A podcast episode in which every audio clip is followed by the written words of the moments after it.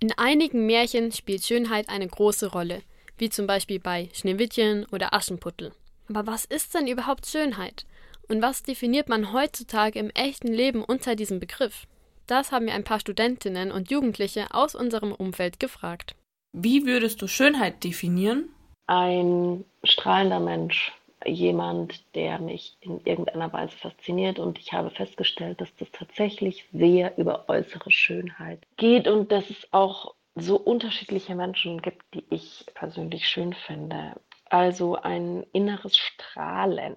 Schönheit ist für mich was mit Werten zu tun hat.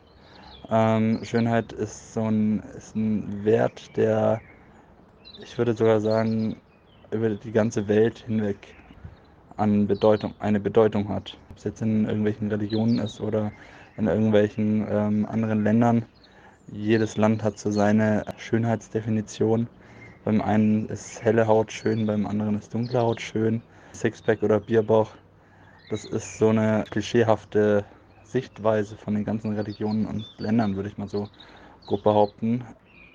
Und Schönheit ist ein Wert, der etwas nichts, der nicht mit Geld oder sonstigen vergleichbar ist. Schönheit ist eine Sichtweise der Gesellschaft und ähm, entweder hast du Schönheit oder nicht, aber letztlich ist es alles nur eine äußere Ansicht und Schönheit hat aber jeder, weil die innere Schönheit ist letztlich das Wichtigere.